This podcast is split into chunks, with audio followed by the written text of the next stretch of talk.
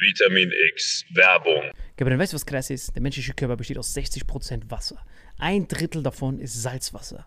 Jeder Mensch ist quasi ein wandelnder Ozean. Und das ist das Wichtigste, was viele nicht verstehen, wenn sie über Hydration reden.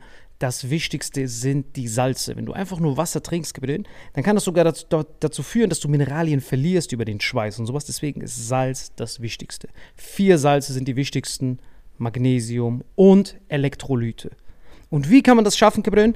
Indem wir mit Holy Hydration Drinks das als Pre-Workout und nach der Sauna benutzen. Ich bin verliebt da drin. Pink Grapefruit, die haben Elektrolyte drin. Das ist mein neuer Favorite für zwischendurch, damit ich optimale Hydration erreiche und meinen wandelnden Ozean beibehalte. Aber du, Gabriel, hast ja eine wahre Koffeinsucht morgens. Wie kannst du die bekämpfen? Genau, es gibt ja von Holy nicht nur die Hydration Drinks hier, sondern es gibt eben auch Energy. Und was ich mir zum Beispiel reinklopp, ist dieser Gorillas Grape zum Beispiel. Äh, Next Generation Energy Drink, zuckerfrei, vegan, keine komischen Zusatzstoffe. Und es gibt da verschiedene Geschmacksrichtungen, genauso wie bei diesem äh, Hydration, ne? Ja, und ich liebe Liebling? das. Also das liebe ich. Das, das, mein, mein Lieblingsding ist auf jeden Fall die Kombination aus beidem. Also mein Lieblings-Energy-Drink ist auf jeden Fall richtig geil als Pre-Workout, weil durch das L-Carnitin, L-Tyrosin und weitere Aminosäuren sorgt das dafür, dass man richtig aufgehypt ist, ready für den Workout oder dass man einfach besser in den Tag reinkommt. Einfach die gesunde, die gesunde Alternative zu diesen ganzen Drecks-Energy-Drinks, die früher, stehen, die früher oder später dich richtig vercracken lassen. Und und es gibt sogar für alle, die weder an Hydration noch an natürlicher Energie interessiert sind, noch was Drittes.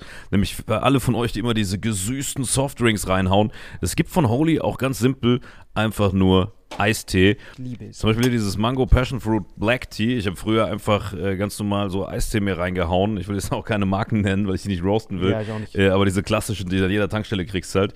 Äh, und das hier schmeckt wie Eistee äh, haut aber nicht deinen Insulinspiegel komplett nach oben, sondern du kannst da einfach einen geilen Geschmack genießen, ohne dass es sich direkt körperlich komplett fickt. Das heißt, wir haben einmal Eistee, wir haben Energy und wir haben deinen Liebling, Gabriel.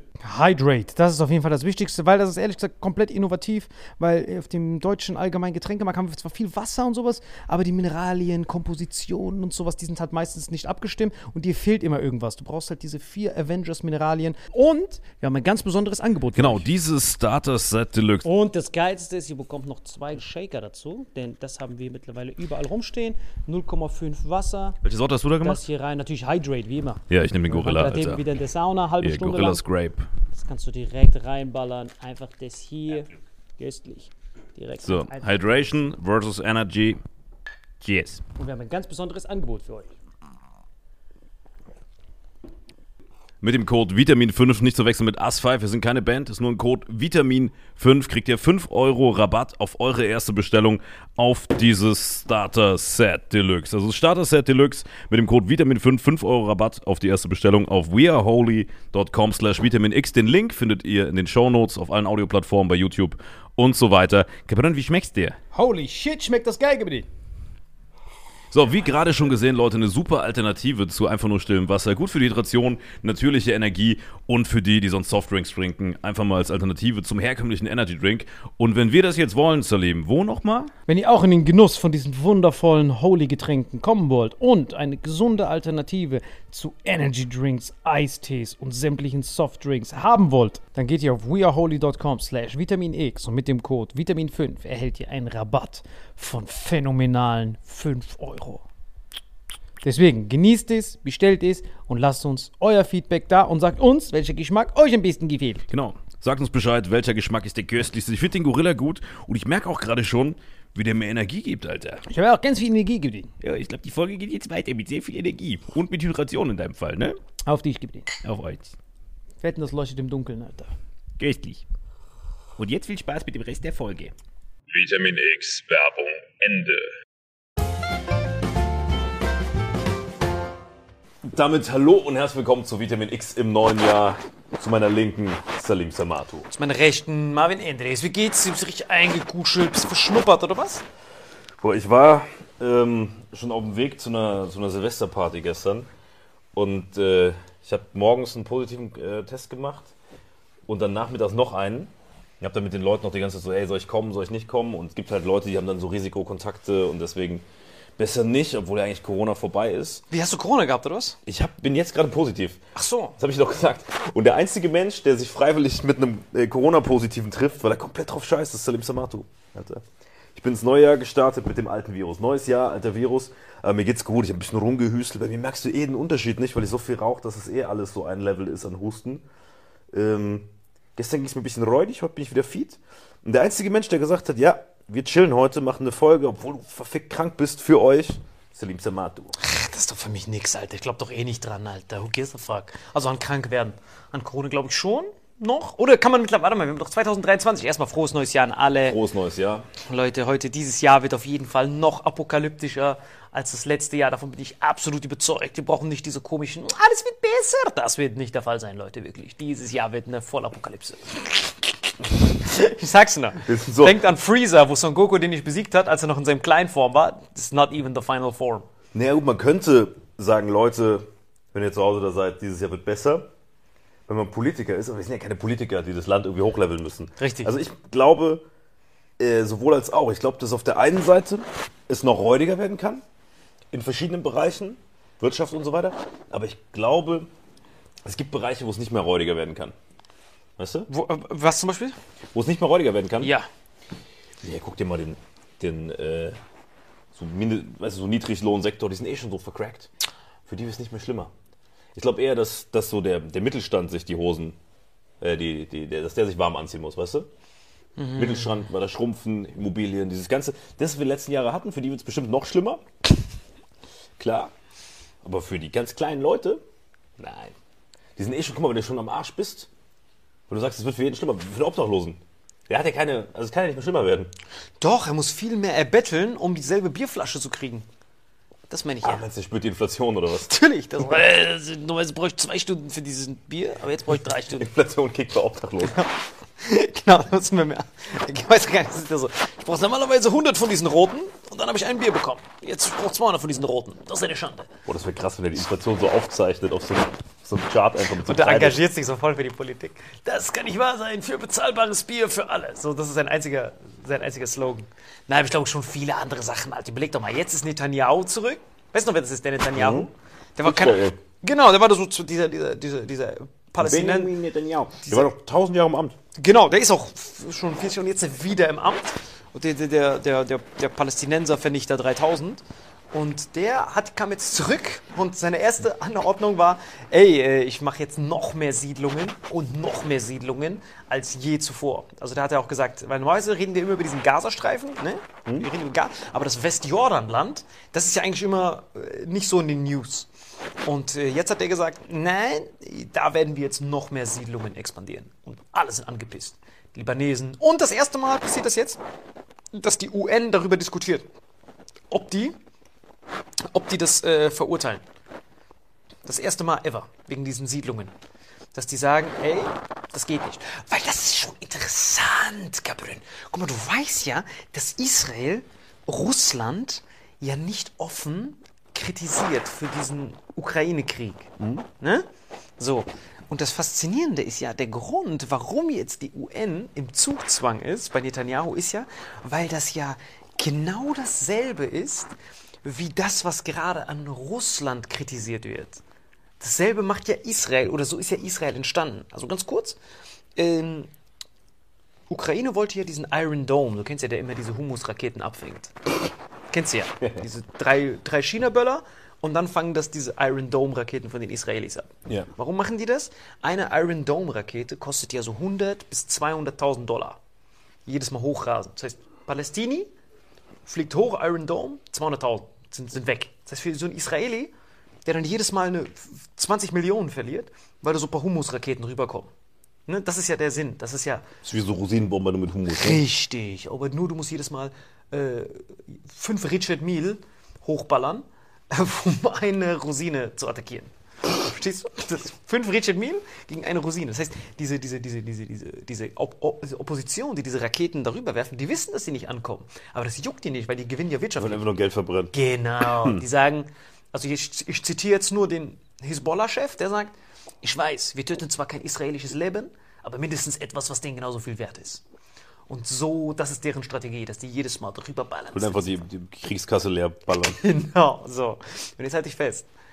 Die Putin, seine Logik ist ja, im Osten. Lebt Putin überhaupt noch? Von dem haben wir gar nichts mehr gehört. Ich glaube, der ist längst durch einen Doppelgänger ersetzt worden, oder? Ich weiß auch, nein, nein, der, der, der rastet. Ich glaube, dieses Jahr macht er den, dieses Jahr macht er den Sack Ich zu. glaube, dass Putin letztes Jahr gestorben ist. Ich glaube nicht, dass er nochmal zurückkommt. Genau, aber, aber der Grund, warum, äh, äh, warum die Israelis den Russen die Rücken, den Rücken stärken müssen, ist ja, weil das ja vom Prinzip her dasselbe ist. Also, du weißt ja, das Palästina war ja früher einfach nur das Land. Und dann, dank unserem deutschen Schnurrbartvertreter, Nee, ich weiß, wie du meinst. Dieser weiß, wen ich meine. Typ, der die Schnurrbärte verkauft hat. genau, der mit diesem Besenschnurrbart. Ja, ja, der hat so einen Besen. Genau, und der, Der war eigentlich ein Österreicher, ne? Österreicher. War Der war schon so ein bisschen so alles, war der. Der hat so, so, so guten, der hat schöne Bilder gemalt, schöne Bilder. Künstler. Genau, Künstler. An der hat er dafür gesorgt, dass ganz viele Juden ja nach Palästina gegangen sind. Und dann selbstbestimmungsrechte Völker, ganz viele Juden. Hey Leute, wir sind hier alle eine Volksgruppe. Eigenen Staat ausrufen. So ist das entstanden, mehr oder weniger, 48. Ja, das war jetzt die Bauernabkürzung, aber grob. Ja, Araber, Juden rein. Die, Großbr die, die, die Briten ziehen ihr Mandat, ihre Kolonie aus Palästina zurück. Hey Leute, das Land ist offen. Jude holt Israel, Geburtsort des Staates Israel. Statt zwei Staaten, ist jetzt noch so zwei Staaten und Israel. So, auf jeden Fall, Leute leben da und dann entscheiden die sich, ein Land auszurufen. Ja, ist aber in dem Fall ein bisschen trickier, glaube ich, gewesen. Diese ganze Judenverfolgung und so. Ist Nein, nein, Verfolgung mal weggelassen. Das sind jetzt zwar unabhängige Prozesse. ja, schon, aber ich glaube, dass diese, also dadurch, dass ja den Juden von den Deutschen so ein Unrecht getan wurde, Yes. dass man da dann gesagt hat, die westlichen Mächte, wir müssen irgendwie dieses, Un dieses Unrecht wieder, weißt du, denen was geben. So, Jawohl. Ne? Auf die Kosten von den Palästinis. Und das Ding ist, dass Russland ja exakt dieselbe Logik macht. Osten, weißt du noch das Bild, das wir gesehen haben? Da wohnen nur Russen. Selbstbestimmungsrecht, das sind auch Russen. Das heißt, für einen Netanyahu oder für einen Israeli, der kann nicht sagen, das ist böse, weil die machen ja genau dasselbe. Haben das gemacht. Genau, und machen die jetzt mit den Siedlungen. Deswegen brauchen die Siedlungen, weil du hast ja eigentlich nur zwei Optionen. Du hast da Palästinenser und du willst, dass das israelisch wird. Aber da wohnen nur Palästinenser. Was machst du? Du hast eigentlich nur zwei Als. Israelis hin Schickst Israelis hin oder Humusraketen. oder. Genocide. Weißt du, wenn kein Palästini mehr da ist, kannst du es auch ausrufen. Weil wenn niemand da wohnt, kannst du dir auch schnappen. Ja, Krieg ist sowas Unnötiges. Aber was denkst du, was wird die, mit dem X-Hörer, der kommt ja jetzt gerade ins neue Jahr rein. Ja. Wir nehmen diese Folge wirklich jetzt gerade, es ist 22 Uhr, am jetzt auf. 1.1. auf, ne? Also die, die kommt direkt gleich. Ähm, und wenn man so ins neue Jahr reinguckt, die Leute sind immer so am Böllern und so am Abcracken und so. Und jeder geht mit so guten Vorsätzen rein. Aber glaubst du, dass man so komplett seines eigenen, bis seines eigenen Glückes Schmied. Glaubst du, dass man in der heutigen Zeit noch seines eigenen Glückes Schmied sein kann? Oder dass man schon abhängig, abhängiger ist, als man früher war? Von, von, von Politik und von Wirtschaft und Co. Das war noch nie so deutlich wie jetzt gerade, wie abhängig man von Politik ist. Weil, wenn ich so mit meinen Freunden oder so rede, die nicht äh, Selbstständige sind, die keine Künstler sind, die quasi nicht wie wir unseres eigenen Glückes Schmied sind von Natur aus, sondern in irgendeinem wirtschaftlichen Konzern, dann hörst du so, keine Ahnung, in, in Saloy äh, Ford geht weg aus dem Saarland, ne, zum Beispiel. So, ein Riesenarbeitgeber bei mir in der Heimat, so, wo viele Leute arbeiten, die ich kenne, mit denen ich befreundet bin. Und das ist dann schon stramm, weißt du, wo dann komplett auf einmal so eine ganze Region, wenn da jetzt kein Äquivalent kommt mit neuen Arbeitsplätzen, ins Wanken gerät. Ne? Ähm, das sind so Sachen, die mich dann beschäftigen. Ja, aber das ist ja wie das Herz rausreißen. Es ist ja nicht nur Ford, Ford ist ja wie das Herz. Aber das Herz versorgt ja auch die anderen, alle anderen Organe. Und diese Organe sind äquivalent im Saarland die Zulieferer und so. Genau, die ganzen Supplier, die da sitzen. Genau. Ich habe selbst mal da äh, bei, so einem, bei so einem Supplier für Ford äh, gearbeitet, irgendwelche Motorenblöcke da mit so öligen Fingern montiert. Digga, ich auch tatsächlich. Michelin. Michelin war auch ein Zulieferer von Ford. Nee, also ich habe einmal äh, bei ThyssenKrupp gearbeitet und einmal bei der Nemak, Alter, Dillingen. Äh, und bei ThyssenKrupp, was ist das vercrackt? Weil ich habe da so Stoßdämpfer montiert in der Endmontage. Digga, das ist so ein Ratenjob gewesen. Es war extrem gut bezahlt und ich habe damals äh, so, weiß ich, wann war eine Sommerferien oder so. Boah, ich habe mal mit meinem, meinen ersten Projekten, die ich so freiberuflich gemacht habe, richtig Geld in Sand gesetzt, also für damalige Verhältnisse. Da musste mein Vater so irgendwelche Rechnungen überweisen, weil ich nicht überweisen konnte. so mit 17 oder so. Dann hat er gesagt, okay, dafür gehst du schön Nachtschicht machen, um das bei mir abzustottern. Da war ich den ganzen Sommer sechs Wochen am Fließband in der Nachtschicht, immer von 22 bis 9 Uhr morgens. Und da waren halt nur so Leute, die so, keine Ahnung, halt Alkoholiker sind oder pepsüchtig, um irgendwie diese Nachtschicht auszuhalten. Und bis auf den Vorarbeiter sind wirklich nur so absolute Crackies, so mitten im letzten Hochwald, Alter. Und da habe ich mir geschworen, dass ich irgendwie was machen muss, dass ich nie wieder sowas machen muss, weißt du? Also das war so einer der Momente, wo ich dachte, okay, Alter, vielleicht musst du doch studieren, vielleicht musst du doch irgendwie was ordentlich machen, dass du nicht in diesem Fließband. Also das ist ja wirklich, also diese sechs Wochen haben mich seelisch komplett gebrochen. Stell dir vor, du machst das mehrere Jahre. Du kannst von niemandem erwarten, dass er nicht Alkoholiker wird in diesem Beruf. Ich finde es sogar sinnvoller. Also ich glaube, wenn man diesen Beruf macht, muss man sogar Alkoholiker sein, um das auszuhalten. Das war so schlimm, weil du hast so ölige Finger, weil diese Endmontage von diesen Stoßdämpfern kannst du nur mit den Fingern machen. So, der tut nach einer Woche, tut dir alles weh, dann redest du mit irgendeiner, ja, das ist normal, äh, ja, mir an, ich habe ich Gicht in den Fingern, das ist ganz normal mit dem Gicht in den Fingern. Das ist hier normal, ja, mein Finger tut mir weh, aber das ist normal. Denke ich so, Alter, die hat sich auch damit abgefunden. Und dann in der Pause so, willst du auch was? Die zu Pep ziehen, um klarzukommen auf ihre Nachtschicht. Und das Witzige war, die hatten dann immer so zwischendrin so, so, kein Witz, so 50 hat so Pep gezogen und die hatte was mit so einem 30-Jährigen, der auch da gearbeitet hat, so, so Sugar Mami mäßig. Und die hatte so richtig faulige Zähne und der Typ war eigentlich fresh. Ich gesagt, Alter, warum hast du was mit der? Also offensichtlich so jeder von diesen acht Leuten in der Schicht wusste es. Und so, ja, ich bin halt acht Stunden am Tag hier. Danach schlafe ich eh den ganzen Tag. Wann soll ich dann bumse? Das ist so, Digga, das stimmt. Das ist genau der gleiche Grund, warum man Alkoholiker wird. Wenn du in diesem Job bist, ist alles so egal, dass du diese 50-jährige Crack-Tussi am Fließband einfach fixt. Weißt du? Und was meinst du, wie viele Leute so eine Lebensrealität haben, dass sie da irgendwo in so prekären Beschäftigungsverhältnissen sich einen abcracken, nur um irgendwie über die Runden zu kommen? Und das Ding ist ja auch, für Leute ohne hohe Qualifizierung sind diese Berufe echt gut gezahlt. Ne? So, diese Berufe, wo du so Endmontage bist oder so eine Hundepisse machst, also das, was quasi noch nicht von Maschinen gemacht werden kann, muss ja von irgendeiner Amöbe gemacht werden. So, und wenn du nur einen Hauptschulabschluss hast und nichts gelernt hast, und oder Geldprobleme hast oder zu faul bist für irgendwas Richtiges, den Job kann ja jeder ausführen. Du musst nur jeden Abend 22 Uhr auf der Matte stehen, dann kriegst du noch Nachtschichtzulage. Ey, ich habe da als, als Schüler, Student, ich habe da pff, 17 Euro verdient, was aber vor 10 Jahren so ist wie heute 30, weißt du? Das war echt geil. Und da habe ich innerhalb von einem Sommer meine Schulden bei meinem Vater ab, äh, abbezahlen können. Also ich bin der Schülerzeitung? Ja, ja. Digga, ich habe da Nachtschicht gemacht. Nachtschicht gemacht. Sechs Wochen. War rich.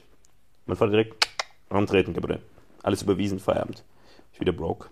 Hast du erzählt von dieser finanziellen Fehlinvestition deines Boah, Lebens? Alter, bin ich äh, verfickter Abi-Jahrgang heute noch böse, Alter. Das ist richtig dumm. Ich war Schulsprecher auf meiner Schule. Hatte hat mein Vater dir das erzählt, oder was? Ja, ich bin tot. Das schlimmste Leben hängt, hängt mehr mit meinem Vater ab als ich. Also so die Reihenfolge der Söhne ist so Salim, dann mein Bruder und ich. Ne, die Katze noch dazwischen, glaube ich.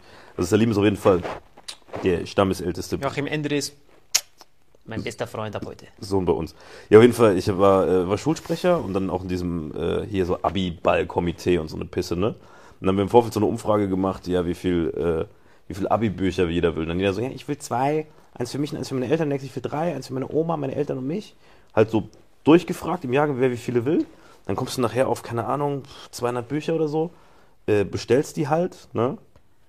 In Vorleistung. Ich habe die bestellt damals bei irgendeiner Druckerei. So, äh, weil die an dem Abend die Kohle einsammeln und dann am Abiball. Die eine Hälfte war dicht, die andere Hälfte waren so, haben so diese Bücher gesehen und diese ohne Pissqualität, die waren so, ah, gib den Scheiß drauf, ich gebe jetzt keine 30 Euro für dieses Buch aus. Und dann bin ich wirklich auf 80% dieser Bücher, ah, 30 Euro sitzen geblieben. Zerrechnen, Alter, da habe ich so 5k Schulden gehabt, was als 17-Jähriger stramm war, weißt du? So, und. Aber weißt du, was mir aufgefallen ist? Ja. War das dein erster Job in der Fabrik bei ThyssenKrupp? War das dein Nee, erster? ich habe davor schon ein paar andere Sachen gemacht. Was war der allererste Job? Äh, mein allererster Job, für den ich wirklich Geld gekriegt habe, war in der Gärtnerei, bei mir im Heimatort, Gärtnerei Jakobs, Bernd, bester Mann, das Grüne nach oben. Äh, das war geil, das hat wirklich Spaß gemacht. Also den liebe ich heute noch, diesen, Wie viel pro Stunde? diesen Laden. Boah, das kann ich hier nicht laut sagen. Kommt, kommt direkt äh, Finanzamt. Viel oder wenig? Wenig natürlich, wenig. Nein, nein, sag mal, das finde ich echt interessant. Ich weiß es nicht, das musste ja kein Mindestlohn zahlen, so ein Schüler. 5 Euro oder so? Guck mal, ich war bei den Weinbergen. Du weißt ja, Bad Kreuznach ist ja so Weinrebe-Ding, ne?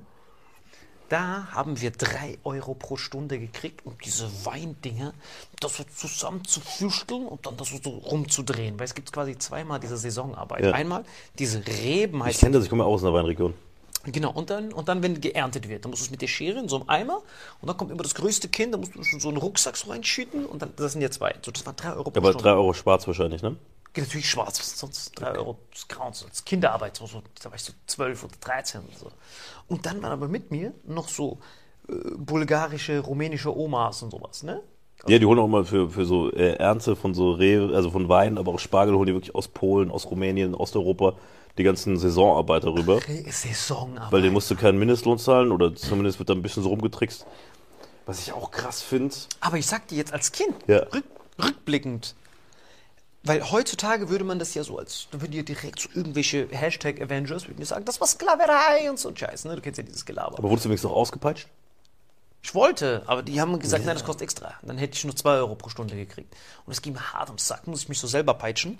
Aber das Ding ist, dass ich ja sonst, die Alternative wäre ja nichts. Also als Kind willst du ja unbedingt arbeiten. Genau, weil es dir Spaß macht um auch. dich erwachsen zu fühlen. Ja, ja, genau. Und dann denkst du, ja, ich will arbeiten. Und dann ist dir alles egal. Also wenn du nichts hast, dann gibt es ja quasi, du kannst ja nicht von 0 auf 35 Euro Stunde mit Gewerkschaft. Genau. Ja, ja, klar. Du brauchst ja was dazwischen. Nee, du musst ja auch mal in diesen Flow reinkommen. Also ich finde es auch sinnvoll, äh, einen Nebenjob zu machen als Kind oder Jugendlicher. Der war auf jeden Fall auch mal gut für mich. Äh, ich komme gerade auf voll die interessante Idee. Sklaverei ist ja verboten. Aber was ist denn, wenn du, es gibt ja so BDSM-Sklaven. Ja. Und es gibt ja auch so Arbeitssklaven, weißt du, so Finanzsklaven, weißt du, so Typen, die gerne finanziell ausgebeutet werden. Was, sowas gibt's? Ja, also Typen, äh, die, äh, wie heißt es, Findom oder so, Finanzdominanz? Femdom, oh mein Gott, ja. Nee, Findom, Femdom. ist, mit- Findom ist Finanzdominanz. Dass du, dass Ja. du, dass du Also drauf stehst, wenn du. Wenn du von Frauen finanziell ausgebeutet wirst. Weißt du, so Sugar Daddy-mäßig, nur mit offensichtlicher Ausbeutung, dass ihn das erregt, wenn, wenn sie ihm das Geld aus der Tasche zieht. Ach du Scheiße. Ja, das gibt's. Und jetzt stell dir vor, du findest so einen Fetischtyp, so, so Fetischleute, die, also Sklaven, die drauf stehen, wenn sie auch beruflich ausgebeutet werden. Dann befriedigst du die ja, musst dir das von denen nur schriftlich geben lassen. Dann brauchst du nur so eine Hardcore-Domina als CEO, die dann das da alles koordiniert. Dann hast du eine komplette Sklavenarmee. Das wäre theoretisch legal, oder? Todeslegal, ja. Weil du befriedigst ja einen Fetisch. Oder? ja. Das Ding ist, ob Verdi das so abkauft. Also diese Gewerkschaft, meinst du, die Das kaufen wäre wär geil, aber guck mal, Verdi ist ja eine Interessensvertretung. So. Die Typen wollen ja kein Geld. Das heißt, Verdi würde dann, wenn wir versuchen, den Geld zu zahlen, für deren Interessen eintreten, auf die Straßen gehen, dass wir die nicht bezahlen. Ach, ja, Das- stimmt. Ja, weil ich habe den Typen mal damals gefragt. Wir sind gegen die Einführung des Mindestlohns. Ja, mit diesem Sklaven finde ich gut, aber das Ding ist, dass man diese Gewinnspanne mal abcheckt. Also wie viel bekommt der Weintyp, wenn er seinen Wein verkauft? Also diese, Rau diese Trauben. Es gibt ja tausend Schritten. Ja, aber meistens ist es doch, also in den meisten Fällen, gerade da, wo wir herkommen, Rheinland-Pfalz, Saarland, ist es doch so, das sind so kleine Weingüter, die selbst Wein herstellen und dann verkaufen, entweder regional oder an irgendwelche Edekas oder so angeschlossen sind. Klar, es gibt auch diese großen, die es dann an irgendwelche Ketten abgeben, die dann für Aldi oder so produzieren. Aber ich glaube, die meisten, also zumindest die, die ich kenne, so, ne, so Perl an der Mosel und dahin die Ecke, ne, das sind alles welche, die das selbst herstellen. Also und das sind auch sehr, sehr, nee, sind auch sehr, sehr, sehr, sehr gute Weine. Nee, nicht Tetrapack, gute Weine. Also da ist die Ecke, wo, wo ich herkomme, so ein Viertelstündchen von mir, da ist so eine sehr, sehr gute Nee, nee, aber mir ist da aufgefallen damals, diese Tetrapack-Weine, wenn du jetzt keinen Markennamen hast, wie beim Wein, dann verkaufst du es jetzt zum, es steht im Regal für, sagen wir, 4 Euro im Tetrapack. Ja. So. Und wenn du 4 Euro im Tetrapack da verkaufst, das meine ich jetzt nur die in Bad Kreuznach, wo ich war, verkauft 4 Euro im Tetrapack am Ja. Diese Trauben zu ernten, diese Maschinen und dieser ganze Kram. Bis da diese 4 Euro, diese Gewinnspanne ist ja schon so klein, dass wenn du überall auf einmal anfängst, da Mindestlohn zu zahlen, dann, ja, dann gibt es ja das Geschäft nicht mehr. Verstehst du? Ich meine, für 4 Euro kannst du ja kein. Ja, guck mal, und deswegen gehen ja auch viele, äh, also viele kleine Mittelständler sagen, hey, ich kann das nicht. Ne? Da, wo, also gerade da, wo es personalintensiv ist, ne? Gerade in dem Beschäftigungsbereich. Und deswegen finde ich es auch überhaupt nicht, nicht falsch, da Sklaverei zu betreiben. Nein, nicht Sklaverei. Also klar, diese BDSM-Sklaven auf jeden Fall. Aber da zum Beispiel Kinder einzusetzen, why not, Alter?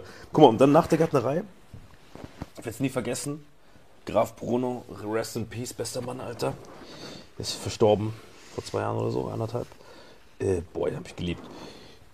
Richtig geiler, alter, saarländischer Säpelbock, was so ein Typ, der den ganzen Tag so säuft und Schwenker frisst und so geil redet, hat wirklich so Hitler-Vibes gehabt, aber in, in sympathisch. Und ich weiß noch genau, der hat mich immer umgarnt, wenn ich im Sportplatz war, weil er da diese Wurstbude gemacht hat bei uns. und wollte immer wissen, was ich in der Gärtnerei. Was verdienst du noch der Gärtnerei? Ich habe mir halt gesagt. Und dann irgendwann so, ja, ich gebe dir 1 Euro mehr, wenn du bei mir kommst. Aber bei ihm musstest du Holz machen. Weißt du, Holzhacken und so ist halt viel anstrengender, als so kleine Pflanzen zu säen. Ich habe ja voll, ich war die einzige Nicht-Frau in dieser Gärtnerei. Da haben ja außer mir nur, nur Frauen gearbeitet. Die Männer waren überall Holzhacken und Schweine jagen. Und ich war der Einzige, der so kleine Pflanzen gemacht hat und so. Deswegen habe ich auch diesen grünen Daumen, weißt du ja. Bei mir Büro, Wohnung, alles ist ja voll mit Pflanzen, weil diese Zeit mich so geprägt hat. Und ich kenne mich auch mit Pflanzen echt besser aus als beispielsweise mit Frauen oder so. Und ähm, Außer mit Mauerblümchen, da du dich aus. Mauerblümchen, Mauerblümchen ist günstig. Ja, auf jeden Fall äh, hat der mich dann abgeworben äh, und hat mich halt so nach und nach umgarnt. Erstmal ein Euro mehr. Gemerkt, macht er nicht. Und der hat in der gleichen Straße gewohnt wie meine Eltern. Du weißt ja, wo, ich, wo meine Eltern wohnen, da diesen steilen Berg hoch. Das heißt, nach der Schule steige ich unten aus. Der wusste genau, 13.05 Uhr kommt der Bus. Hat jeden, Ab hat jeden Tag 13.05 Uhr da gestanden mit seinem Auto. Oh, ich will gerade zufällig hier vorbeikommen, will ich insteigen. Eingestiegen, mich immer bearbeitet auf dem Weg nach oben, immer so 20 Cent hochgegangen. Und als wir dann bei 8 Euro waren, habe ich den Job gewechselt. Über Monate hinweg. Jeden Tag. "Äh, Ich gebe da 6,20 Euro, wenn du beim Milch kommst, ich gucke. So hat er mit mir geredet. Und dann habe ich gesagt, ah, Bruno, für 6,20 Euro mache ich das doch nicht. Nächsten Tag, ich gebe da 6,30 Euro. Und so hat sich das hochgeschaukelt. Und als ich dann bei 8 Euro war, ähm, bin ich dann zu ihm gewechselt. Und ich weiß noch, ich habe den ganzen Sommer da geschuftet. Meine Hände sahen aus wie der letzte Obdachlose, weil ich immer so Holz hacken musste. Dann waren wir im Wald und haben so, weißt du, so, kennst du das, so eine Poller? Also wenn quasi, wenn du durch den Wald fährst, dann liegen doch da manchmal so aufgetürmte, abgesägte Bäume, wo so mit so Spray was draufsteht. Das ist eine Markierung, wem das gehört. Entweder der Typ, der es gefällt hat für sich selbst, oder meistens macht es der Förster weg von der Gemeinde und schreibt dann drauf Graf für Bruno Graf. Oder Entris ist für Salim, äh, ist für, für Marvin Entris, ne? So, dann weißt du, okay, es gehört dem. Dann sind wir in den Wald gefahren, haben immer diese Pollern klein geschnitten. Du hast ja wirklich Bäume, machst die dann auf so kleine Stücke, so dass du sie zu zweit aufladen kannst. Dann fährst du die dahin, dann werden die in, äh, gespalten und dann klein gehackt, bis du so 30er Stücke hast, die du auftesseln kannst, ne? Brennholz. Und das haben wir verkauft an Privatleute, weil das ja viel, viel günstiger ist als äh, quasi andere Heizmethoden. Das heißt, da wo ich herkomme, heizen viele mit Holz. Und dann, weißt du, der Meterpreis vom Holz, der bewegt sich ja auch. Und der hat immer so ein bisschen spekuliert. Oh, man will noch warten, wenn der kalte Winter kommt, da geht der Meterpreis 20 Euro hoch. Dann hat er teilweise Leuten, die Holz angefragt haben, gesagt, er hat gerade nichts, nur um zu warten, dass der Meterpreis, also Meter ist quasi Quadratmeter Holz. Quadratmeter, Gesetzter ja, Meter. ja. Ey, was wir Meter Holz durch die Gegend gefahren haben, das ist so ein Business, der Typ hat sich so die Säcke blutig verdient. Unfassbar. Rentner, Frührentner, wegen irgendeiner, also musste zur Dialyse immer, weißt du, er keine Nieren mehr gehabt, das heißt alle zwei Tage Dialyse und zwischendrin halt Holz gemacht. Und er selbst konnte nicht mehr viel arbeiten, wegen Dialyse. Der ist immer nur gefahren und hat uns wie ein Sklaventreiber, der hatte immer so, also wirklich bis kurz vor seinem Tod hatte der, seit man denken kann, also wenn ich mit heute 40-Jährigen rede, die waren vor 20 Jahren auch schon bei dem, immer so 12 bis 17-jährige Knaben drei, vier dabei, die er eingesetzt hat. So, und immer einen dienstältesten Knaben, so, war ich auch mal irgendwann mit 18 dann, der die anderen koordiniert hat. Und das Krasse ist halt, ich nie vergessen will, ich habe den ganzen Sommer da gearbeitet bei dem Typen. Dann haben wir da gesessen in seiner Kneipe, da habe ich so mit Mirabellenschnaps abgefüllt, damit ich nicht mehr so zurechnungsfähig bin bei den, bei den Abrechnungen. Boah, ich habe nie Bock gehabt, mit dem zu saufen. So ein alter Mann halt, der da irgendwas rumpraddelt mit so einer Stimme, die kein Mensch versteht. Oh, das schon wohl Fleischkäse? was? So redet er. Hat er geredet, rest in peace. Und dann weiß ich noch genau, ich werde es nie vergessen, wie wir zu diesem Abrechnungsthema kamen. Das war noch schlimmer als mit diesen Schülern. Er hat diesen Abrechnungszettel. Ja, Bruno, ich habe den Sommer nur 300 Stunden geschafft. Da habe ich so 300 Stunden ihm aufgeschrieben. Ah, 8 Euro und dann hier, das, hin und her. Und dann 8 Euro ist aber viel. Nee, pass auf. Und dann war, war ich so krass, das kann ich mal ein Jahr hoch- chillen, so, ne? Und dann habe ich mir das alles angeguckt mit ihm. Und dann hat er so verschiedene Aufzeichnungen von verschiedenen Einsätzen. Oh, welcher hat noch noch? Da waren wir doch im Einsatz. An dem Tag hast du mir nicht gut gefallen. Zack. Keine Kohle für den Tag. Nächste Ding. Der will ich nicht mehr. Da habe ich ja doch ein Bier äh, geholt in der Kneipe und eine Fleischkäse weg. Da sind mir quitt. Ich so, hey, das sind noch 8 Euro oder so weniger als 8 Euro. Ich ab da 8 Stunden gearbeitet. Ja, und Benzin muss ich noch drauf rechnen und so. Hat der mir da einen nach dem anderen aus auseinandergezogen. Ey, ich hab da gehockt. Und dann am besten war, so heißen noch die restlichen Stunden. Und da stand so 76 oder so. Und ich so, ja, hier 76 plus. Hat gesagt, ja, plus ist für mich, also plus ist für mich. Dann habe ich gesagt, aber hier auf dem anderen Seite steht die gleiche Zahl mit Minus. Und er so, Minus ist gegen Deich. Also er hat gesagt, Plus ist für mich, Minus ist, ist gegen Deich. Das heißt so viel wie Plus ist für mich und Minus ist gegen dich. Das heißt, egal was im Zettel stand, ich hatte keine Chance, von dem einen Cent zu kriegen. Wie, der hat dich nicht Nein, bezahlt? der hat mich den ganzen Sommer nicht bezahlt. Erst Jahre später, weil ich dann nicht mehr da gearbeitet habe, als ich mich dann nochmal einsetzen musste, wo er Personalmangel hatte, äh, hat er mich dann rückwirkend für ein paar Sachen noch ausgezahlt. Aber ich habe bis heute, wenn ich es auf die Stunde runterrechne, boah, ich habe nicht mal 2 Euro im Schnitt verdient die Stunde. Er hat da wirklich schwerste körperliche Arbeit. Aber, was man halt sagen muss, der hat immer geil geschwenkt mit uns, also gegrillt, immer geil gesoffen und so. Es war ein geiler Typ, aber das werde ich nie vergessen. Also ich habe wirklich so Jahre meines Lebens umsonst Holz gemacht, mehr oder weniger. Ja, ja. Ja, aber aber ich habe das- den geliebt, das war ein geiler Typ. Das war halt so ein, guck mal, so ein Typ wie wir, halt so ein Jongleur, Alter. Ja, jeder macht das anders, Mann. Wenn du so siehst, teilweise, was so teilweise bei Leiharbeitern und bei so Leihfirmen abgeht, die machen das ja genauso fast. Die sagen dann ja immer, also deren Konzept ist ja voll einfach. Also wenn man das so rumhatet wegen. Und die- dieser Begriff, diesen Begriff Sklaven muss man auch aufhören zu benutzen eigentlich. Weil das ist so hart respektlos, so den OG-Sklaven gegenüber. Weißt du, wie ich meine? Dass man jedes Mal, wenn irgendetwas so nicht den Gewerkschaftsstandards entspricht, das so als Sklaverei abzutun, das war ja trotzdem eine tolle Erfahrung für dich mit dem Holz. Tollen Bizeps hast du bekommen. Das ist wie beim Schwarzwälder Schinken, dass die echten Sklaven sagen, nur wir dürfen Sklaven genannt werden. wir dürfen schwarz. Zeigen sie ihren Rücken, weißt du? Haben Sie etwa das? Nur drei Peitschenhiebe auf meinen Nacken. Genau. Und das Ding ist, dass so ja jeder denkt. Dieser Typ war eigentlich richtig gut. Dieser komische, äh, ich weiß nicht, wie der heißt, auf jeden Fall dieser Di Di Dialyse Johnson. Der, der ist quasi Spiegelbild für, wie die Welt hier funktioniert. Man geht ja zu dem Typen, den man haben will. Und man fragt ihn, ey, Gabriel, du, ich sehe hier, du, be- aber du wohnst hier in einem Zelt aus Hundekot. Wie viel bekommst denn du so pro Stunde? Und der sagt, was ist eine Stunde? Das ist eine gute Einstellung. Und dann sagt er, weißt du was, ich gebe dir einen Dollar. So, einen ganzen Dollar, Brother? Yes. Muss nur mitkommen. So, so funktioniert das ja. Also du nimmst die Baseline, Hundehaufenzelt und nicht wissen, was eine Stunde ist. Der kann ja nicht Verdi Ansprüche. Kinder, der hat nur Kinder eingesetzt, Ja. weil er die halt nicht ordentlich bezahlen musste. Aber dann später, wie gesagt, die letzten Jahre, wo er dann auf Effizienz getrimmt war, da war ich dann später nochmal im Einsatz. Da war ich dann auch schon so 18, 19, würde ich sagen, also schon so Studienalter. Und da waren wir dann immer mit Leuten, uns um, also um die 20 plus minus. Und da haben wir dann richtig geschafft, also richtig so bam bam, also richtig so ein paar Meter die Stunde weggeballert. Ne? Und da hat sich dann für ihn auch gelohnt. Da hat er uns dann wirklich am Ende so 10, 12 Euro immer gezahlt. Und diesen Maschinen, also die, die Typen, die, wie, wie der Commander und so, weißt du, die dann auch äh, Geräte eingesetzt haben, Spalter und so, die nicht nur Lakaien waren, sogar 15 Euro. Also er hat am Ende, äh, weil er gemerkt hat, seine eigenen Kräfte schwinden langsam, uns dann ordentlich bezahlt, aber die ersten Jahre, das war wirklich, es war so ein bisschen äh, Learn for Life, weißt du? Und was ich an dem Typen geliebt habe, der hat mir so viel beigebracht, was man heute einsetzen kann.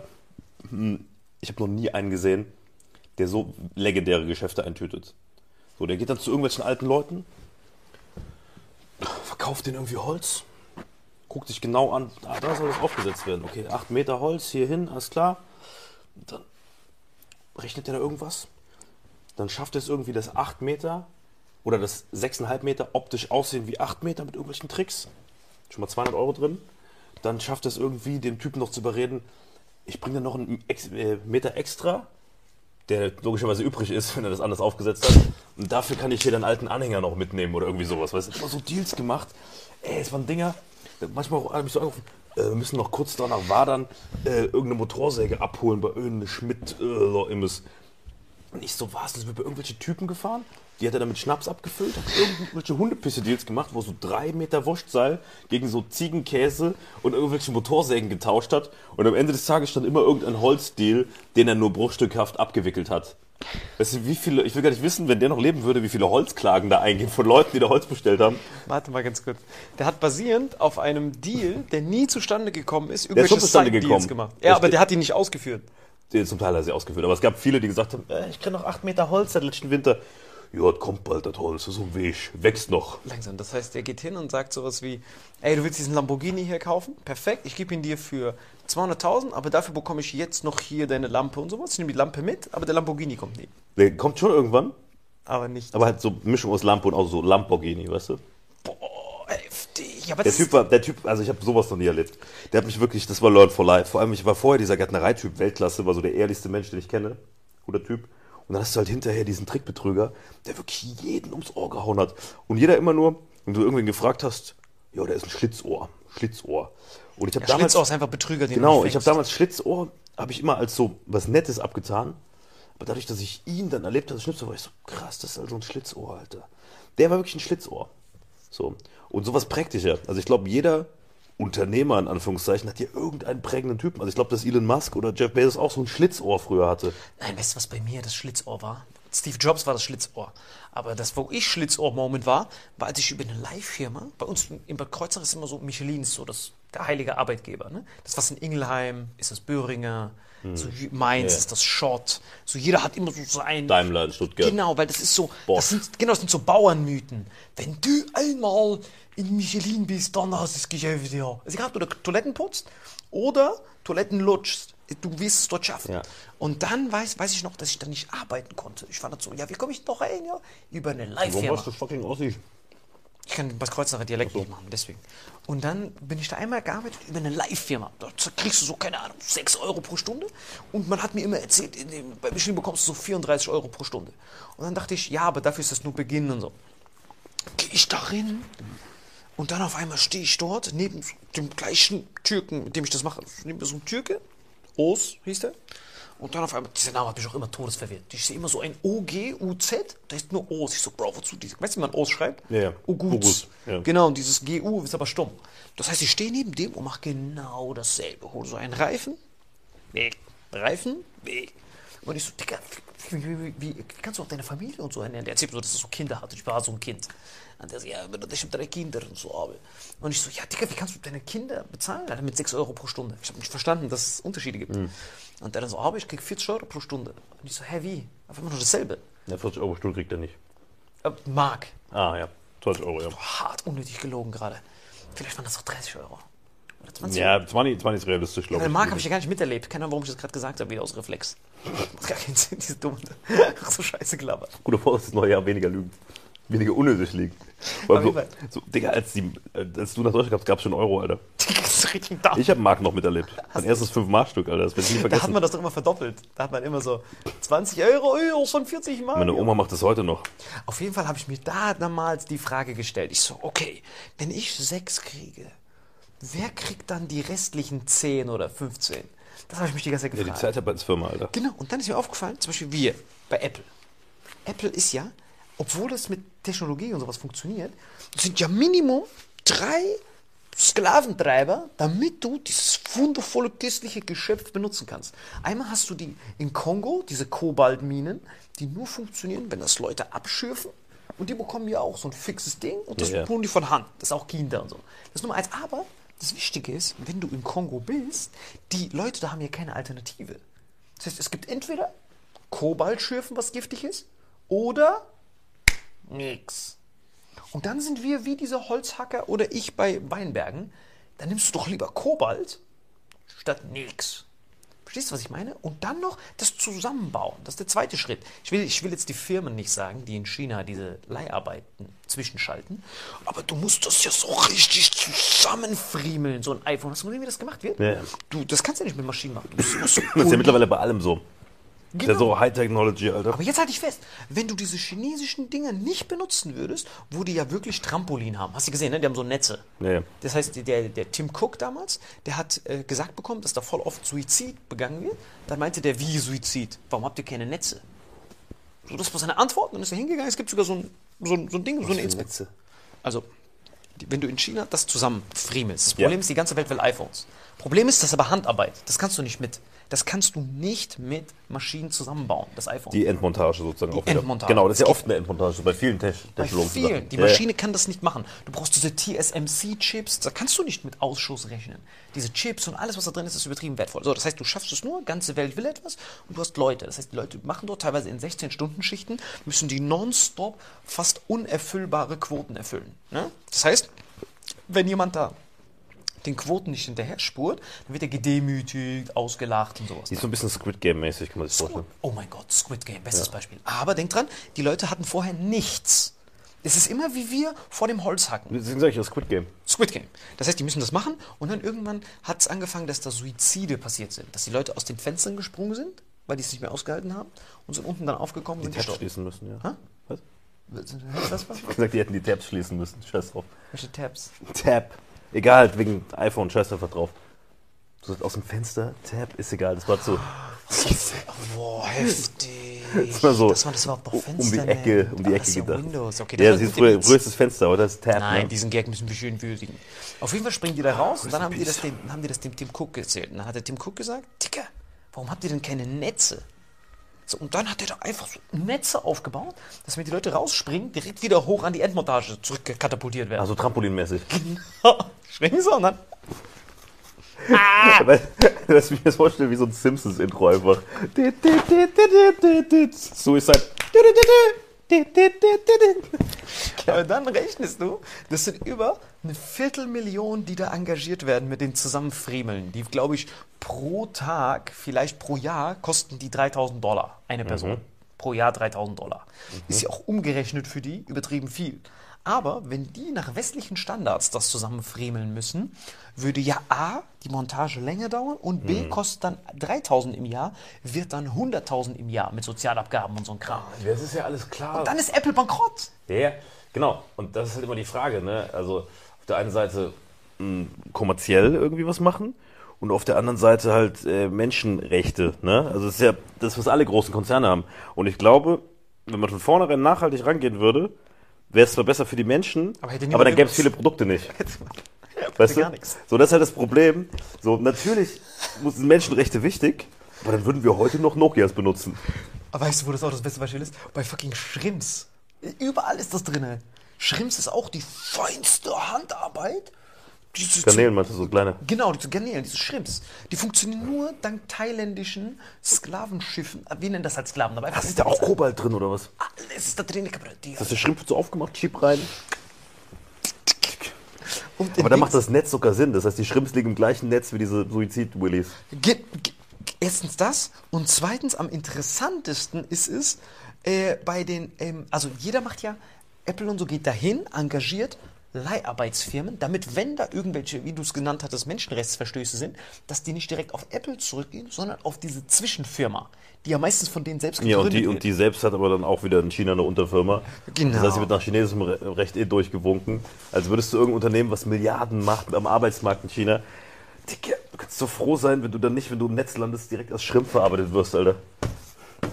Und am Ich witzigsten- sogar, das sind ehemalige Apple-Mitarbeiter, die ganzen Shrimps in Thailand. Genau, aber am witzigsten, das ist ja organisatorisch, wie du äh, Leute, äh, ich sag jetzt nicht ausbeuten oder für Sklaven, weil ich selber würde genau dasselbe machen. Also ich aus der Perspektive von dem Handyfriemler. Ich Ja. war doch mal in der Position. Ich habe das ja genauso gemacht. Ich war so, ich will arbeiten, meine Eltern verdienen nicht viel, ich krieg nichts, ich muss irgendwoher Cash kriegen. Du, ich finde, wie gesagt, ich finde es vollkommen nachvollziehbar. Ähm, Aber wer, warum denn das ganze wenn, ich nicht so, wenn ich nicht so ein äh, gutes, ich heule gar nicht rum, ich bin tiefenentspannt. Nein, ich meine so allgemein der Ach so, allgemein, ja, ja. Also, keine Ahnung, wenn ich nicht so ein gutes Elternhaus hätte, wenn ich mir so angucke, was diese ganzen Menschen aus Aber meiner du hast ja Heimatregion nicht davon machen. profitiert von deinem Elternhaus. Wie Dein? Papa, dein Papa hat ja dafür gesorgt, dass du dir alles selber erkämpfst. Genau, aber wollte ich gerade sagen, wenn ich nicht so ein gutes Elternhaus gehabt hätte, äh, die mich so, Unterschied warte mal, Ach so, die sorry. mich so, da, darum geht's ja, genau darum geht's ja, dass sie mir nicht alles in den Arsch gesteckt haben. Nix, du hast gar wenn ich nicht so ein gutes Elternhaus gehabt hätte, was mir nicht beigebracht hätte, sich selbst um Sachen zu kümmern, darauf wollte ich ja hinaus. Ich wollte Gegenteil von goldener Löffel. Entschuldigung, ja, Du kennst doch meine Eltern. Ich hätte dich Weißt aussehen du, lassen müssen. Wenn ich nicht so ein Elternhaus gehabt hätte, das mich so sinnvoll erzogen hätte, wäre ich genau so ein Cracky geworden und würde jetzt da mit dieser Stoßdämpfer-Endmontage diese 50-Jährige ficken auf Crack. Weißt du? Und deswegen ist es einfach wichtig, wenn ihr da draußen Kinder habt oder Kinder seid, was ja auch sein kann, sucht euch einen Job, lernt, was es für räudige Berufe gibt, mit euren eigenen Blut, Schweiß und Tränen. Und das ist die größte Motivation, dann was zu studieren. Oder wenn ihr keine Möglichkeit habt zu studieren, es gibt auch andere Möglichkeiten, ähm, sich irgendwo rauszukämpfen und macht was, wo ihr Spaß dran habt, aber wo ihr auch eine Perspektive habt. Weil sich abhängig zu machen von einem Arbeitgeber oder einer Branche, die am Sterben ist, oder von irgendwelchen anderen äh, volatilen Parametern. Also ich würde zum Beispiel jetzt nicht mehr unbedingt ein Testzentrum eröffnen. Außer man weiß was. Außer ihr wisst was, was wir nicht Außer wissen. ihr habt so eine Telegram-Gruppe mit Bill Gates, der sagt, Gabriel, ab nächsten Monat geht, geht's wieder los, Gabriel. Bill Gates hat so Fledermaus-Emoji geschickt. Aber das, was- das, was du gerade empfohlen hast, ist genau der Grund, warum wir ja so einen Fachkräftemangel haben. Weil wir haben ja erlebt, du weißt ja noch zu unserer Zeit, da haben ja nur so vier Leute pro Dorf haben ja Abi gemacht. Ist echt so, es war fast unmöglich. Genau, aber da war die feste Einteilung. Abitur, Arzt, König, Legende, Realschule, Arzt, König, Legende. Drei ganz klassische Studienberufe. Entweder studiert man Modi- Medizin, Monarchie oder Legendentum. Das sind die drei Studiengänge für Leute mit Abi. Genau, das ist nur diese drei. Arzt, König, Legende. Diese Das sind die drei. Berufe, die man mit Abi werden kann. Arzt, König und Legende. Oder eine Kö königliche Legende, der Leute zufliegt. Eine königliche ärztliche Legende. Eine Legende. Das klingt wie so ein Titel. Kommen Sie rein, Sir, Sie königliche ärztliche Legende. Wie ist Ihr Name? Ähm, Alfred Mc- McWilson, Sir. McHitchcock. Auf jeden Fall, das ist der Grund. Das heißt, dadurch, dass wir dann diese künstliche Inflation von Abitur haben, von diesen äh, separaten Dingern, Hauswirtschaftsabitur, Wirtschaftstechnisches, jeder kann sich das irgendwie zusammenfriebeln, sodass jeder quasi, wenn du Abi hast, wirst du ja fast schon gezwungen zu studieren. Weil wenn du mit Macht keine Abi- Ausbildung mehr, ja. Genau, weil wenn du mit Abi Ausbildung machst, denk, sagt dir ja jeder, warum hast du nicht direkt Ausbildung gemacht? Du fühlst dich ja fast schon, als wäre das eine Verschwendung. Handwerk findet keine, äh, keine Lehrlinge mehr. genau, weil die Das vom Krasse ist, Handwerk kannst du jetzt gerade, also mit einem gut erlernten Handwerk kannst du mehr Geld verdienen, als mit irgendeinem Dienstleistungsjob, wo es eh eine Million Dummschwätzer gibt, die keiner will. Richtig, genau. So, wie viele Leute in dieser Medienbubble, Dienstleisterbranche und so weiter äh, sind jetzt gerade am Ratenfressen, Genau. weil ähm, es einfach zu viele von denen gibt, weil jeder will irgendwas in die Richtung machen. Richtig. Und als Handwerker hast du die Lizenz zum Geld drucken, weil der Markt immer kleiner wird. Richtig. Weißt du? Also der, der, andersrum. Der Markt wird immer größer, aber das Angebot wird immer kleiner, weil es immer weniger Handwerksbetriebe gibt. Also die Nachfrage wird immer größer, aber das Angebot wird immer kleiner. Genau. Genau darum geht es. Genau solche Branchen muss man eigentlich suchen. Wachsende Nachfrage, sinkendes Angebot. Oder klein, kleines Angebot. Weil das ist ja eigentlich. Wir hatten, früher hat jeder sowas gemacht, war jeder Schaffer, also am Bau geschafft, keine Ahnung was. Und kein Mensch wollte das machen. Man wusste, Schuften, wenig Geld, Ausbeutung. Heute ist genau andersrum. Versuch mal, wenn dein Bad kaputt ist, hier so einen Sanitär-Willy zu finden. Versuch mal, wenn irgendwas mit der Heizung ist, einen zu finden. Versuch mal, irgendwen zu finden, der dir dein Dach deckt, wenn jetzt hier so ein, so ein so Ziegel runterfällt. Das ist richtig schwer. Wenn du nicht aus dem Saarland kommst, wo du jeden persönlich kennst, suchst du mal eine Stadt zu finden, Alter. Ciao. Nee, es geht nur mit, mit, mit, mit Einwanderern und so. Aber das meine ich ja. Das heißt, jeder studiert. Das heißt, du hast diesen, diesen, diesen Fachkräfte-Ausbildungsmangel ja automatisch. Und dann tun die die natürlich importieren mit irgendwelchen Leiharbeitern und sowas. Und dann hast du halt noch, das ist ja der Grund für diesen ganzen Fachkräftemangel und diese Wirtschaftskollabisation, falls es überhaupt ein Wort war. Wirtschaftskollabisation, Alter. Wir- Wirtschaftskollaps. Aber das Ding ist, das ist ja der Grund, warum du einen Industriestandort hast. Das heißt, du, hast, Ja. du willst eine Fabrik aufmachen? Okay, Gabriels, habt ihr Arbeiter? Nein? Okay, gut. Energiekosten? Wie? Wie? Wartet mal. Wie viel kostet es jetzt? Was? Ich muss Energie zum Spotpreis bezahlen? Hä? Wie? Okay. Und äh, Steuer. Steuern sind auch hoch. Okay, Gabriel, würde ich mal sagen, dass du, dass du deinen Finger so ein bisschen so, so hier in den Hals Schnur, hoch. Stuhl, wegkicken, bleibt da hängen. Und dann Netz unten. und einfach Netz. Es kann ja keiner mehr was machen. Das heißt, du hast Ja, aber das. guck mal, das Ding ist doch, äh, auf der einen Seite hast du einen Wirtschaftsstandort, der immer unattraktiver wird für große Firmen. Auf der anderen Seite muss man dann überlegen, okay, wenn wir, was ja eh auch früher oder später gekommen wäre, da nicht mehr mithalten können, wo sind wir denn noch gut? Boah, das ist richtig krass. Fällt gerade nichts ein. Doch, äh, wir sind doch jetzt die neuen Pharmagötter. Wir können doch so, äh, BioNTech macht doch jetzt einen Krebsimpfstoff, habe ich gehört. Das könnte so das neue Automobil werden von Deutschland. Vollapokalypse. Ich weiß nicht mal, wie das funktionieren soll. Krebsimpfstoff? Ja, ich weiß ja, wie Krebs funktioniert. Das Schlimme ist ja bei Krebs, Krebswachstum passiert ja in jeder Zelle. Das heißt, in jeder Zelle kann ja Krebs werden. Das heißt, Impfstoff gegen etwas Fremdem macht ja Sinn. Das heißt, du holst ein Virus oder ein Keim von etwas Fremdem, tu das hinzufügen und dann Also, weißt du du, meinst, dass man Leuten zu Krebszellen spritzen? Ja, das wäre richtig du stirbst so. einfach direkt. Ich weiß nicht, was Ja, das dass du die ganze Nation gegen Krebs impfst. Das stirbt doch jeder. Digga, Nachher rennen alle rum wie so Krabben, Alter. Ich verstehe nicht, gegen was das sein soll. Also ich will Ja. gerne mal mit ihm reden. Ich will gerne mal Podcast mit ihm machen, weil eigentlich kannst du, Krebs ist ja eine eigene DNA. Das macht ja keinen Sinn. Das passiert ja, er macht ja erst Sinn, wenn du, vor allem hat jedes Organ eine andere Krebs-DNA. Und teilweise wisst jeder deiner Zellen, wird ja zum Tumor kurz. Wenn du Muskelwachstum hast, wenn du krank bist, dann wird jeder deiner Zellen zu Tumor kurz, um bestimmte Erreger zu killen oder um Sachen zu reparieren. Wenn du dagegen impfst, das heißt ja, den mTOR-Pfad zu blockieren oder sowas, also dass du nicht mehr wachsen kannst, ja. dann kannst du aber nicht mehr regenerieren. Ich würde es vielleicht, kann sein, ich bin ein Laie gebrannt. Du bist ein Laie und ich bin noch laienhafter, Alter. Ja, deswegen, aber ich Ich glaube, ich gehe wieder ins Fließband, das ist mit so hoch hier, Alter. Ey, das war für mich faszinierend, weil ich habe nicht verstanden. Der einzige Job, den ich wahrscheinlich bis zu meinem Lebensende durchgeführt hätte, war Ja. in der Militärbasis in Wiesbaden.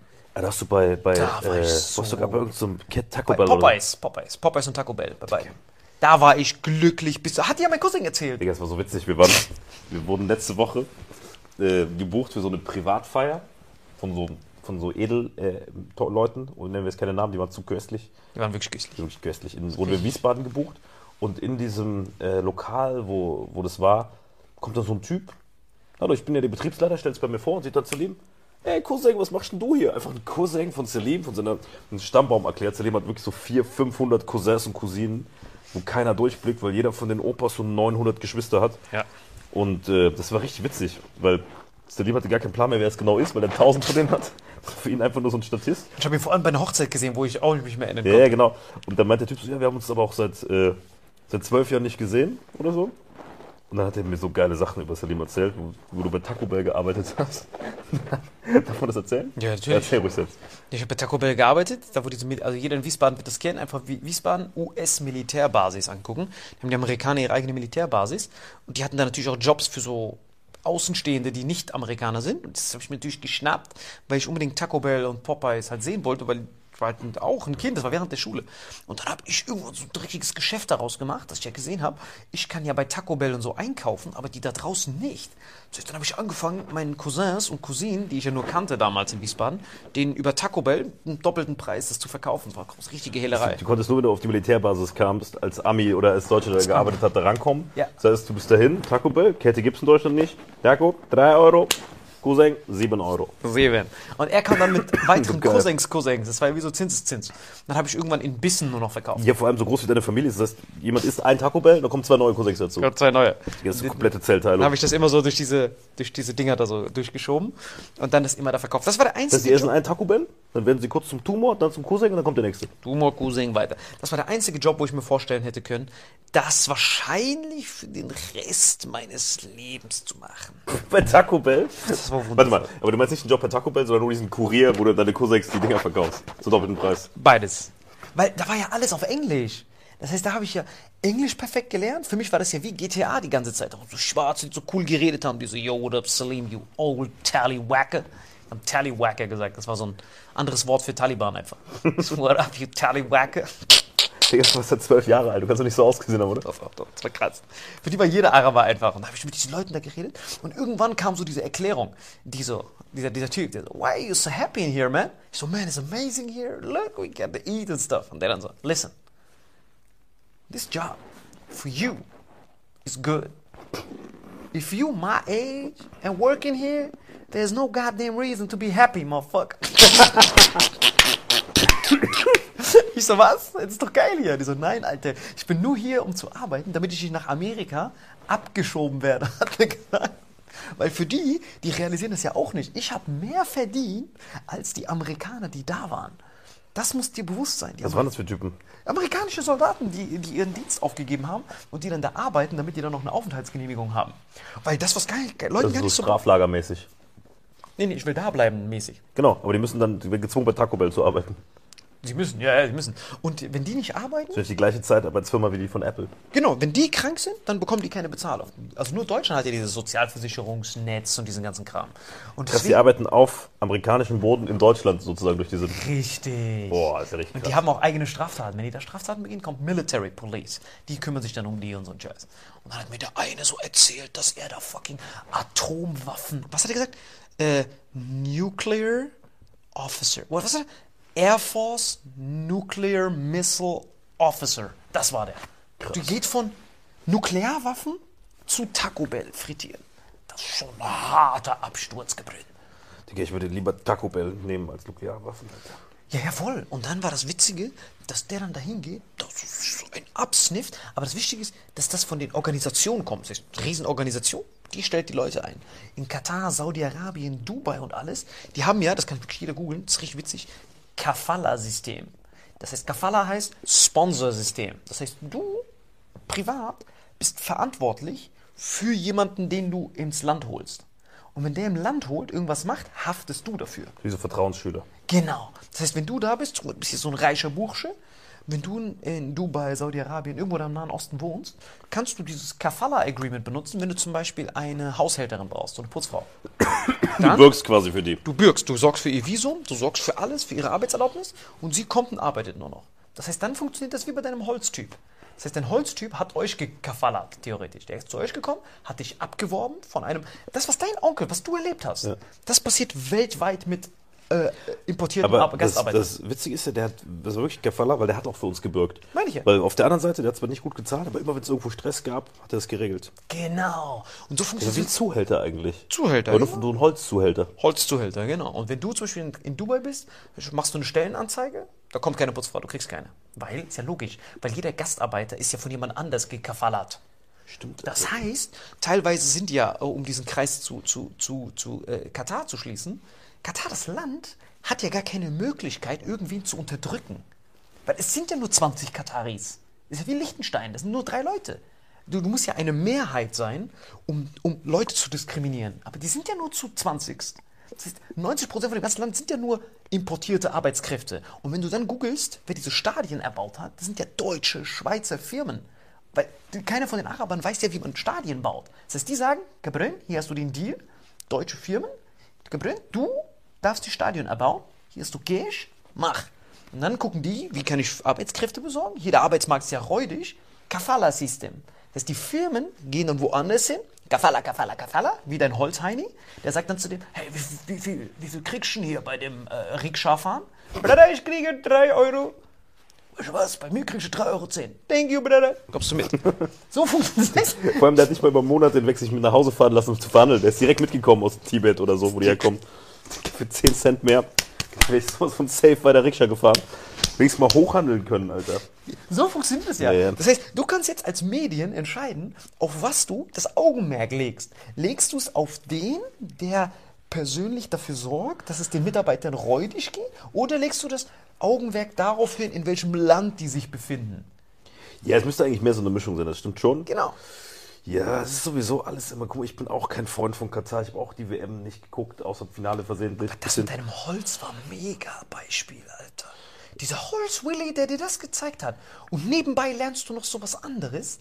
Das war eigentlich das, was uns Das war richtig Learn, verbindet. Learn for Life, ne? Der Typ hat mich wirklich, gut. wie gesagt, durch seine Schlitzohrbetrügereien lernt man fürs Leben, sich in Zukunft nicht mehr abziehen zu lassen. Weil bis dahin bin ich immer so blauäugig durchs Leben gelaufen und dann so nach dem habe ich mich auch selbstständig gemacht. Das erste Mal mit 18 und habe so neben dem Studium ein paar Sachen gemacht. Da wusste ich immer, wie man verhandelt. Danach kamen nur noch diese beiden aus der Brücken, die Namen nennen wir es nicht, die mich noch hart abgezogen haben über mehrere Jahrzehnte. Aber sonst ist eigentlich alles duftig gewesen. Ja, ich merke auch im Saarland. Also Saarland, wir waren jetzt über ganz Weihnachten dort fast. Und da war ich ja kurz bei meiner Familie in Bad Kreuznach und so. Und da merkt man diesen Zusammenhalt aber noch. Das ist krass, ne? Das ist hart. Bei mir in Bad Kreuznach, äh, in, im Saarland, da kennt jeder jeden Das Aug ist um geil. Aug, Es ist Zahn um. Zahn. Es ist sowas von geil. Weißt du, wenn du, wenn du in Stuttgart oder Berlin oder in Köln oder sonst wo bist, so mega unpersönlich. Selbst im eigenen Haus, eigene Straße, es juckt keinen. Wenn im Saarland was ist, ist auf der einen Seite nervig, weil du kannst nicht dich irgendwo hinbewegen, ohne dass jemand so Fernglas genau weiß, was abgeht, weil er gerade draußen am Kehren ist und das gesehen hat und dann so Notizen macht und dann beim saarländischen Geheimdienst das alles meldet. Das ist so ein bisschen Stasi-mäßig, aber auf der anderen Seite dieser Zusammenhalt. Man hört so, ja, äh, ja, der Lauer hat sich den Fuß gebrochen, zack, klingelt's. Hier hast du Kuchen, zack, hier sind neun Kisten Bier, da hast du Schwenker, hier ist ein Immes, da hast du einen neuen Fuß. Also bist du komplett versorgt von allen Seiten. Und was halt krass ist, man muss im Saarland, wenn man wirklich Saarländer ist und die Leute kennt, eigentlich kaum Geld ausgeben, weil das ganze Saarland nur auf Barterdeals basiert. Der eine ist Anwalt, der andere ist Steuerberater, machst du mir Steuererklärung hol ich aus dem Gefängnis. Dann der nächste ist Bäcker, der andere ist Metzger, ne, der Klassiker. Und so funktioniert das ganze Saarland. Also im Saarland liegt da, also no shit, ein Monat im Saarland ist für mich immer günstiger als ein Tag in irgendeiner deutschen Großstadt. Dicker, das stimmt. Erstens komplett. Bad Kreuznach ist das eins zu eins genauso. Da ist so richtig, ich komme am Bahnhof raus und direkt kennt mich jeder von jeder Seite. So, ey, bist du. Du bist ja wahrscheinlich einer der prominentesten Bad Kreuznach. Wie viele Einwohner hat die Stadt? 100.000 vielleicht, weiß ich nicht. Wer kommt noch aus Bad Kreuznach außer dir? Ich hab mal irgendwie? Weiß nicht. Ich glaube niemand. Bestimmt so zwei, zwei Jongleure und drei Dichter. Und wahrscheinlich neun von deinen Fake-Identities, die auch Bad Kreuznacher wohnt. Digga, Dein, dein Vater ist so eine megamäßige Legende. Ich glaube, das ist so wie mit Bad Kreuznach. Wenn man irgendwo anders hingeht, also wenn man da aufgewachsen ist, weiß man es nicht zu schätzen. Aber wenn du dann da hingehst und dann erst siehst, dass das Bad man sich verdienen muss, dieses Bad ist ja ein Titel. Es gibt auch Städte, die haben diesen Badtitel verloren, wie Bad Aachen. Und irgendwann waren in Aachen so viele Heroin-Junkies, dass sie gesagt haben, ey, das hier hat nichts mit äh, Erholung zu tun, wir entziehen euch euer Bad. Bad Kreuznach geht man dann so in dieses Kurviertel und so, was ich als Kind damals für voll genommen habe. Und dann merkt man erst, wie fresh das ist. Und genauso ist es mit deinem Papa. Dass du, dadurch, dass dein Papa dein Papa ist, ist das für dich so Standard, deine Familie. Aber ich war jetzt vier Tage mit denen.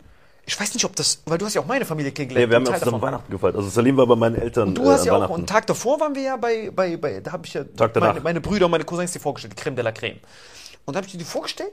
Und wenn man dann so sieht, deine Familie, dein Vater, allein was der für Stories mir erzählt hat, dass er einmal beim BND Verfassungsschutz im Kreuzverhör war, das, das, das, das steht ja noch auf meiner Löffelliste. Das ist ja noch auf meiner To-Do-Liste. einmal. einmal. Darf man, äh, hast du mit dem Gerät, darfst du das im Podcast Ja, ja, na klar. Und dann, Darfst du die Story erzählen? Weil ich weiß nicht, wo die Story erzählen sollte. Dein Vater ist so eine Legende. Ich war die ganze Nacht mit ihm. Und dann hat er dich ja angeschissen, dass du weg warst. Und ich so, nein, warum angeschissen? Das ist köstlich. Der hat ja nicht gecheckt, dass ich. Du wolltest nicht, dass ich beim Verhör dabei bin. Ja, ich wollte das nur dein Papa. Ich wollte Ja, den ja, Papa genau. für mich alleine haben. Deswegen war das hier Jackpot. Dann, warte, ich muss ihn kurz fragen, ob das okay ist. Ich rufe ihn kurz an.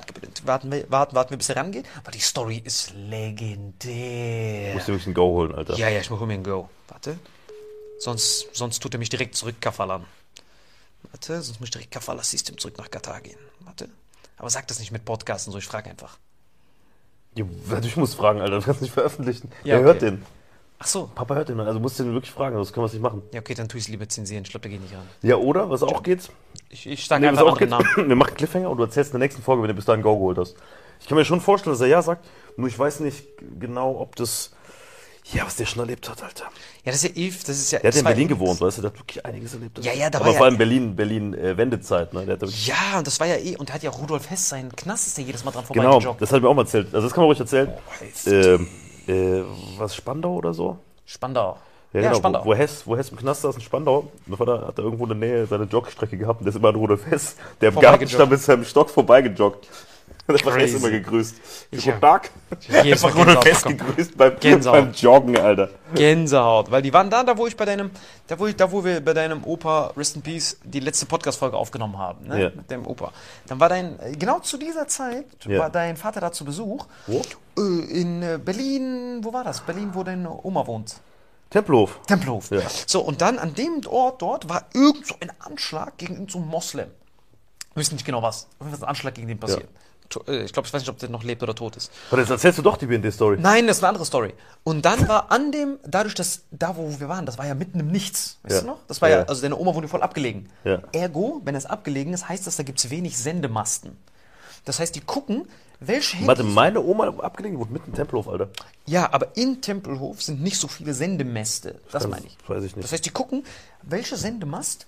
Du bist ja zu jeder Zeit, ist ja dein Handy mit einem Sendemast verbunden. Ja. Die, die, die kommunizieren ja die ganze Zeit. Genau, das ist so, wenn du so ein Straftäter. Genau, und bei so Terrorakten, bei so Anschlägen, da ist nicht die Polizei zuständig, sondern direkt die höchsten, die höchsten Champions, Ja. BND und sowas. Und die haben dann geguckt, ey, dieser Sendemast, da müssten wir doch die Täter darüber finden können, wenn wir einfach nur gucken. Und an dem Tag waren zufällig wenige damit verbunden. Zu, zum Tatzeitpunkt waren wenige nur mit dem Sendemast verbunden. Das heißt, die wählen direkt, gucken die diese Handys an und laden direkt diese Leute, die damit verbunden waren, zur Vernehmung. Weil diese BND-Spezialisten sind die Meister im Verhör. Und die gucken dann, verhören dich dann und gucken dann, ob du was mit dem Anschlag zu tun hast oder nicht. Und dann haben die einfach so, weil dein Papa deine Oma besucht hat, war er da mit dem Sendemast verbunden. Da haben die gesagt, Herr Endres, kommen Sie, wir haben ein Verhör. Und der dann so, was zur Hölle? Der wusste ja, dein Vater ist ja der netteste, rechtsschaffendste Me- Mensch also, der Welt Also wenn ich die Wahl hätte, wer Gerechtigkeit entscheiden sollte, wäre das niemand von meiner Familie, sondern es wäre nur dein Papa. Ich habe Das noch stimmt, nie das ist wirklich der gerechteste, den ich kenne. recht, Herz am rechten Fleck. So, und er, den haben die dann eingeladen, da war der so speziell in so einem Undercover-Bunker irgendwo. Äh, Und dann auf einmal haben sie die runtergegangen, die so, ja, was haben sie mit dem Tod von al-Assadi? Der Name ging so einen halben Tag. Was haben sie mit dem zu tun? Ich so, wer ist denn der Typ, Alter? Keine Ahnung, wer das ist. Der so, doch, sieht man bei ihm da. verhören die den. Das wollt ihr mich verarschen, was wollt ihr?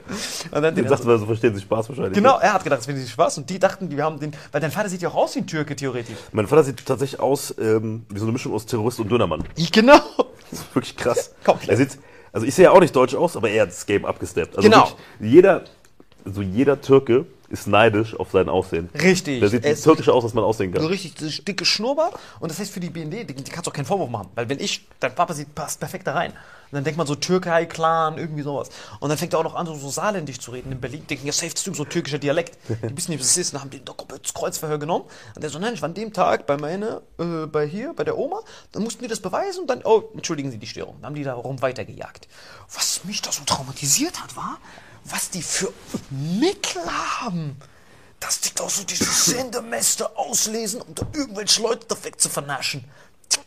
Das war krass. Das ist noch auf meiner Hitlist, Mann. Das ist der BND mich anruft, die so, Gabriel, kommst du mal kurz? Mich mit dir, wir haben, wir haben dir ein paar Fragen zu stellen. Weil es gibt ja nichts Besseres, als wenn du von der Polizei oder sowas eingeladen wirst und unschuldig bist. Dann kriegst du ja das Beste daraus, ohne die ganze Zeit Eierschwitzen zu haben. Verstehst du? Was heißt denn das Beste daraus? Das ist ja nicht wie so ein Stay. Meinst du an Infos für dich privat? Ja, so ein privates Erlebnis, ohne dass das deinen Kopf kostet. Du bist der einzige Mensch, der so BND-Verhör als privates Erlebnis abstempelt. so bei Jochen Schweizer kannst du es buchen. Falsch besprungen oder BND-Verhör? Pri privates Erlebnis, Alter. Du bist so ein Tschetschener, Alter. Er macht so Wellnessurlaub in Guantanamo. Ist so mit Salzwasser Waterboarden. Aber ist doch Spa. Digga, so am Ende. Weil du verstehst nicht, diese Deutschen sind eine neue Art von Deutschen. Diese BND-Agenten, das sind ja ausgebildete Kriminelle. Verstehst du, was ich meine?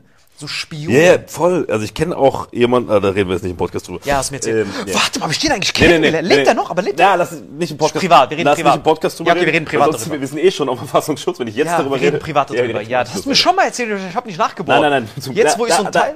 Direkt Feierabend. Ja, okay. Jetzt, ich keine, so, keine ja, Rückfragen, nix, keine Rückfragen. Nein, nix. Jetzt, wo ich so einen Teil von deiner Familie kennengelernt habe, bin ich echt ganz... Keine Rückfragen, Ja, ich nicht, gar keine Fährten legen, nix. Ja, ich will nur die Infinity-Steine sammeln. Ähm, ganz wichtig, Leute. Äh, schönes neues Jahr. ja, frohes neues Jahr. Ich sitze hier komplett verschwitzt mit Corona. Mit Jagd, weil ich im Husten bin. Ich habe meinen Husten ein bisschen unterdrückt mit zwei Bananen für euch, dass ihr Ja. nicht so eine Hustenfolge kriegt. Jawohl. Aber ich bin wirklich am Abcracken. Aber haben wir jetzt gestern Silvester Shoutout an Salim. Samato und seine Niepel, dass er ähm, das sich hier anstecken lässt von mir. Ja, ich liebe das. Challenge Und was, accepted. was geben wir den Leuten mit fürs neue Jahr? Was ist so das, was wir den Leuten mit auf den Weg gehen? Hey Leute, 2023 an alle Türken, bleibt stark, bleibt standhaft. alle anderen auch standhaft bleiben. Was hat das mit den Türken jetzt zu tun? Ich wollte die Türken zuerst nennen. So, Das okay. war's. Die Türken und die anderen. Türken und die anderen. Nein, wie gesagt, lasst euch nicht unterkriegen. Hört fleißig Vitamin X. Gönnt euch das hier. Und wenn die Welt untergeht, versprochen, wir werden trotzdem noch hier sitzen. Genau, jeden Sonntag. Bis jetzt haben wir keinen Sonntag nicht gesendet. Jetzt laden wir es doch jetzt schnell hoch. Und dann haben wir auch. kurz vor zwölf, wir schaffen es Nein, gerade nein, kurz vor 10. Wir schaffen das locker. So. Na, guck mal, der Uhr ist noch umgestellt. Es ist 23.47 Uhr, wir schaffen es gerade so. okay, okay, Attacke, bis gleich. Ciao, ciao. Ciao, ciao. Digga. Güsslich. Boah, eine Stunde.